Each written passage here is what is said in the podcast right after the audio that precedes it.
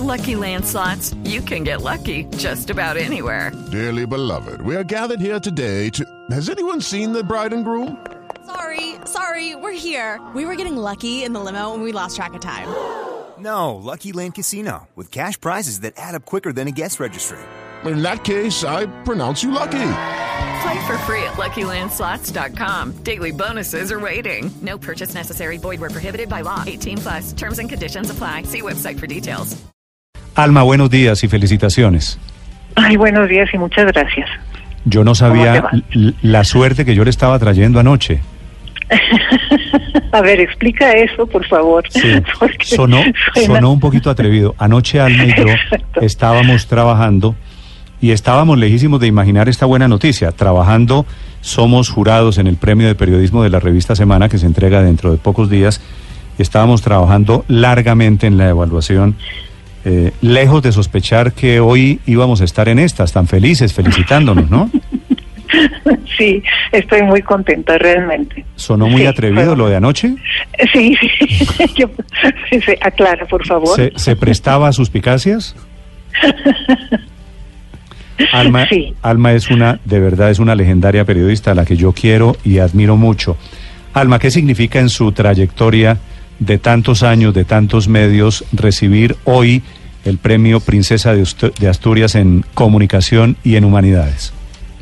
Pues hoy justamente, que es Día de la Libertad de Prensa, significa todavía más para mí. Eh, yo tengo muy claro que este premio no, no solo es para mí como reportera, es para todos mis colegas, eh, eh, a los que le debo yo también tantísimo en apoyo. En apoyo. Bueno, eh, Ricardo, repitamos, ayúdeme repitiendo la, la comunicación. Alma Guillermo Prieto ha trabajado en el New Yorker, en el Washington Post, ha escrito para Newsweek, para el periódico El País. Es una periodista universal. Ella nació en México, pero vivió y trabajó en Estados Unidos. eh, también ha estado en Cuba. En fin, empezó como bailarina de ballet. eh, luego se dedicó al periodismo. Hizo un libro muy conocido por los periodistas que se llama Al pie del volcán te escribo. Que eso es de Colombia, ¿no? Sí, sí, sí, exacto. Reportajes de Colombia. Es, es eh, bueno, Colombia. Y Eh, y ahora que decía yo.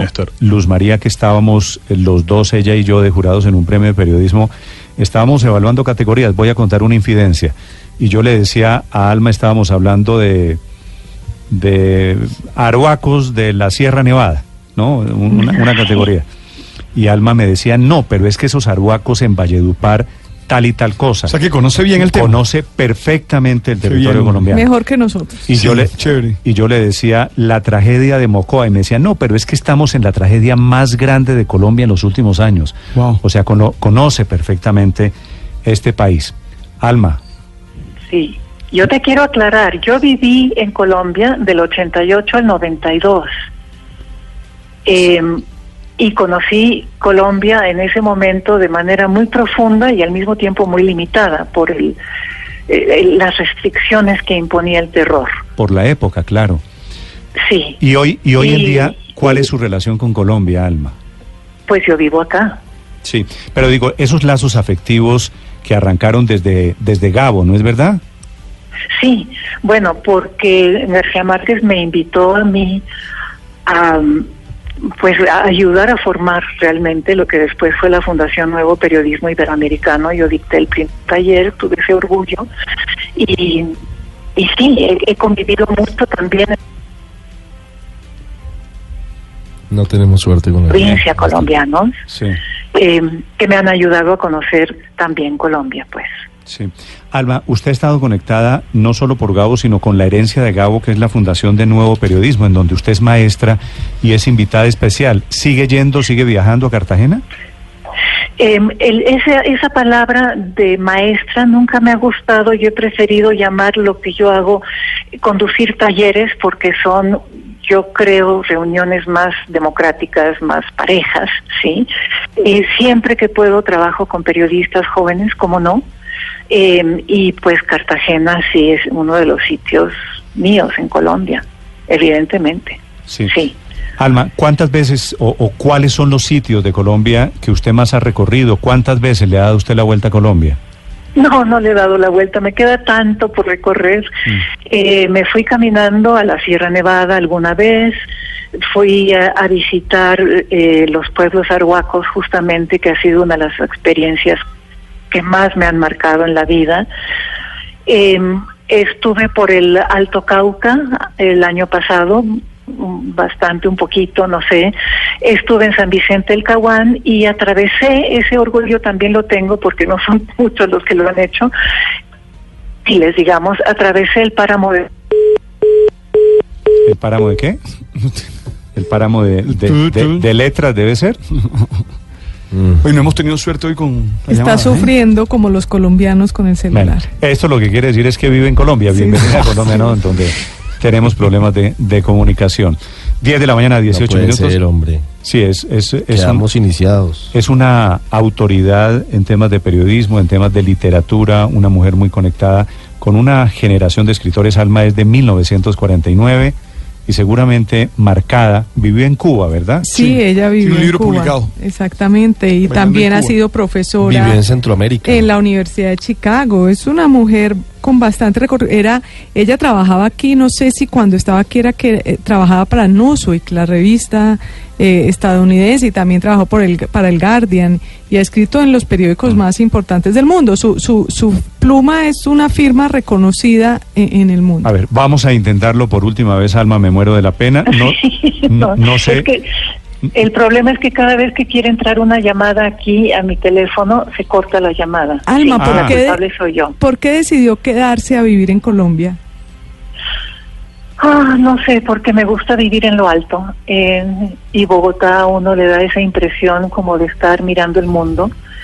Eh, porque tengo aquí amigos entrañables, porque es un, yo vengo de un país que cada vez es más desértico y este es un país verde como, como ninguno, yo creo.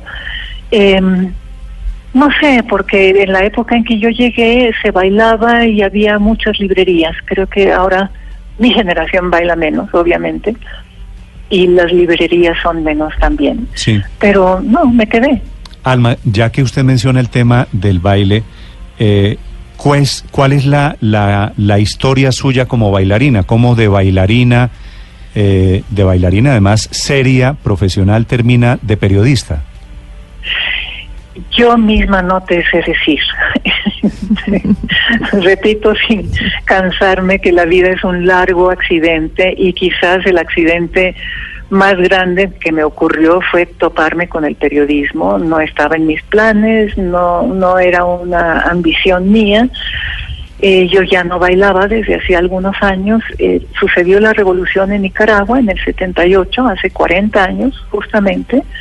En febrero se cumplen 40 años desde el asesinato de Pedro Joaquín Chamorro, que desencadenó toda la insurrección contra el dictador Anastasio Somoza. Y a mí me dieron ganas de ver cómo era ese asunto y ahí tenía yo un amigo periodista eh, que había escrito para el Guardian y tenía una publicación, me conectó con el Guardian y así empecé. Mm. Producto de todas esas crónicas de esa Centroamérica efervescente en guerra de los años 70 y 80, nace al pie del volcán, ¿no? Al pie de un volcán te escribo. Exactamente, sí, sí, son las crónicas del New Yorker. E- ese fue el primer libro, eh, Alma Suyo, que yo tuve en mis manos. ¿Ese es el libro más importante que usted ha escrito? Ah, yo no sé si sea un libro importante o no. Eh, yo creo que fue una época que me permitió tener una visión de conjunto. Fue una época en América Latina en que en su conjunto los países se estaban modernizando y las poblaciones latinoamericanas estaban gozando y padeciendo ese proceso de modernización. Sí. Y eso me permitió hablar de, de un solo tema, tener un solo tema. Después ha sido más fraccionado. Eh, yo creo que esa es la diferencia grande. Alma, ¿cómo, ¿cómo compara usted lo que hoy ve caminando América Latina frente a lo que fueron sus inicios? Con eh, la revolución sandinista, con lo que ocurría en Centroamérica, con lo que ocurría en Colombia en los 80 y lo que ve hoy. ¿Hay grandes diferencias?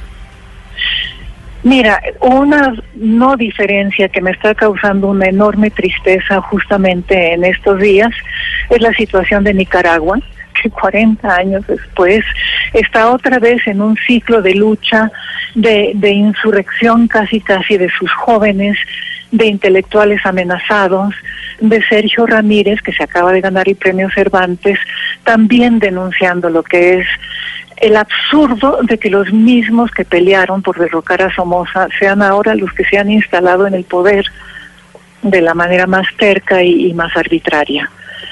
Entonces es como si fueran los 100 años de soledad de García Márquez, ¿no es cierto? La historia circular. Eh, Alma, esta pregunta... Ah, perdón. dime, dime. Adelante, adelante, continúe, perdone. No, le decía, eh, que esta- sí, le decía que esta pregunta se la hacía desde Madrid y quería preguntarle, usted habla del periodismo y habla con pasión del periodismo y de cómo llegó al periodismo y lo que ha supuesto el periodismo en su vida, pero vivimos tiempos donde es eh, corriente entre los periodistas ser pesimistas sobre el futuro del periodismo. ¿Usted eh, se muestra optimista, pesimista, cree que tiene buen futuro y buena salud el periodismo? Bueno, yo le decía ahorita a un colega en España que soy moderadamente pesimista y eso me permite ser también moderadamente optimista. Eh, soy pesimista en cuanto a todo lo que ha ocurrido en los últimos 20 años, eh, en la transición tan brutal que se ha hecho a los medios eh, electrónicos, a la Internet, pero soy optimista en cuanto a que siento que ya pasó la primera euforia y el primer gran golpe económico a los medios que representó la llegada del Internet y esa estupidez que se dijo tanto de que la información quiere ser libre. Yo siempre decía, sí, la información quiere ser libre, pero los periodistas quieren comer. Y una cosa no se lleva con la otra. Mm. ¿Usted tiene, Eh, creo, mm, ¿Usted tiene redes sociales, Alma? ¿Tiene Twitter y tiene No. Facebook y esas no, cosas? No, ninguna. Ni siquiera tiene, ni siquiera tiene WhatsApp en el teléfono celular. No, los amigos me han perseguido para que yo tenga. WhatsApp, Sí. matoneado totalmente, pero no, todavía no logro ese avance. ¿Y por qué, Alma? Ahí, ahí hay una resistencia a qué? Eh, más bien hay un amor por el silencio y el tiempo para reflexionar. Mm. Incluso estaba pensando el otro día, están hablando cerca de donde yo vivo, de tumbar unos árboles para hacer un campo de soccer, para que tenga más utilidad social. Y yo pienso, ¿y por qué los árboles y el silencio y la naturaleza y la paz no tienen utilidad social? Eh, nos hace mucha falta el silencio. Alma, decías en alguna entrevista que la curiosidad es fundamental para el periodista.